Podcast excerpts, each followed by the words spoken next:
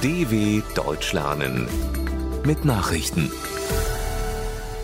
Freitag, 2. September 2022, 9 Uhr in Deutschland.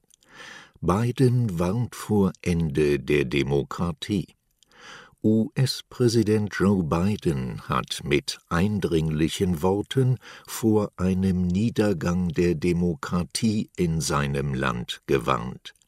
Lange haben wir uns damit beruhigt, dass die amerikanische Demokratie garantiert ist, aber sie ist es nicht. Wir müssen sie verteidigen, sagte Biden bei einer Wahlkampfveranstaltung in Philadelphia.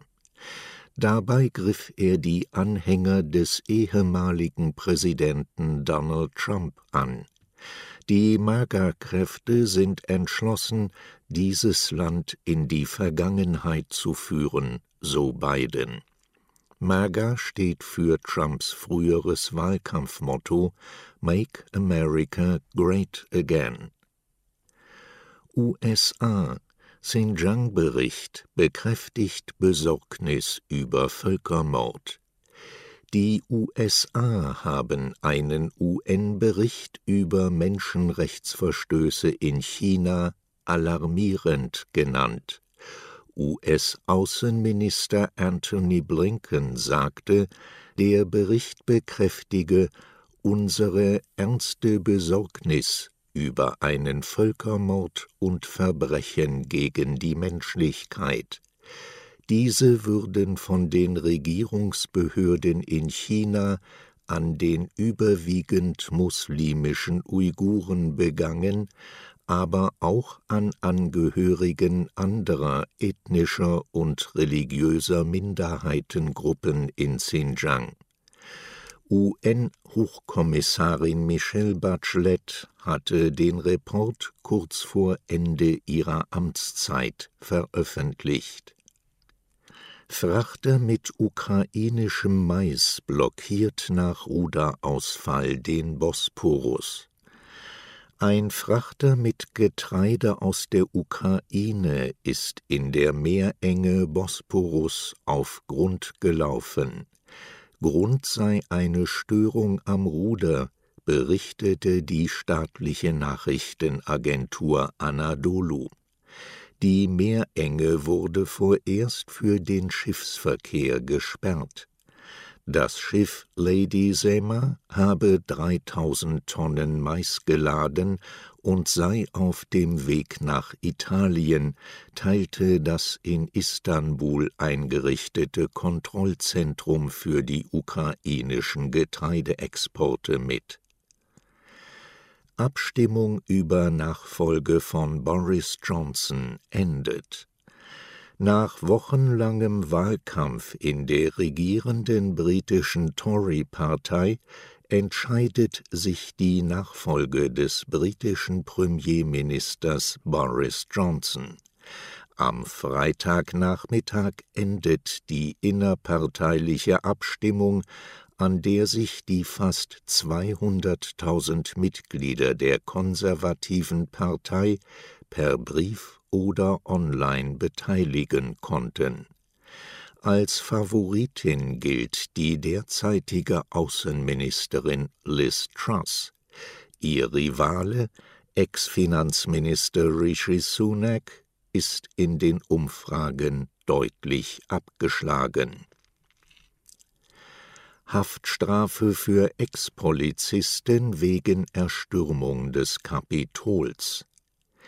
Wegen der Erstürmung des US-Kapitols ist ein ehemaliger Polizist zu zehn Jahren Gefängnis verurteilt worden der frühere New Yorker Polizist hatte am 6. Januar 2021 mit einer Metallstange auf einen Sicherheitsbeamten des Kapitols eingeschlagen.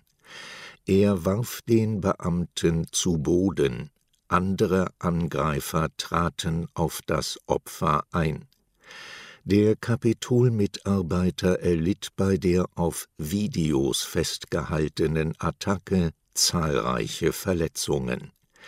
Insgesamt kamen bei den Gewaltakten rund um das Kongressgebäude fünf Menschen ums Leben, 140 wurden verletzt, mehr als 850 Angreifer wurden festgenommen.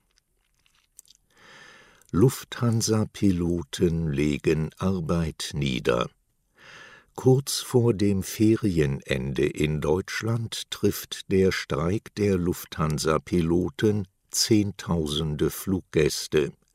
Allein an den Drehkreuzen Frankfurt und München hat das Unternehmen für diesen Freitag 800 Flüge gestrichen weil Piloten schon jetzt zu den Spitzenverdienern gehören, stößt der Streik für mehr Geld bei vielen Passagieren auf Unverständnis.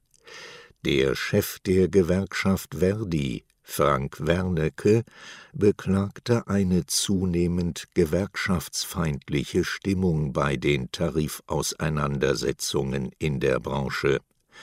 Beim Tarifkonflikt für das Lufthansa-Bodenpersonal sei es stellenweise sogar zu Morddrohungen gekommen. US-Gesundheitsbehörde lässt Omikron-Impfstoff zu.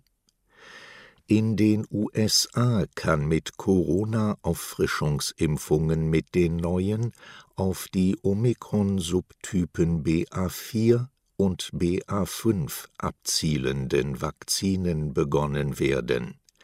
Die US-Gesundheitsbehörde CDC sprach eine offizielle Impfempfehlung für die Impfstoffe von BioNTech Pfizer und Moderna aus der Impfstoff des Mainzer Unternehmens BioNTech und seines US-Partners Pfizer wird ab einem Alter von zwölf Jahren empfohlen, der Impfstoff des US-Pharmaunternehmens Moderna ab 18 Jahren die Europäische Arzneimittelbehörde EMA hatte am Donnerstag den an BA1 angepassten Corona-Impfstoffen der beiden Hersteller die Zulassung erteilt.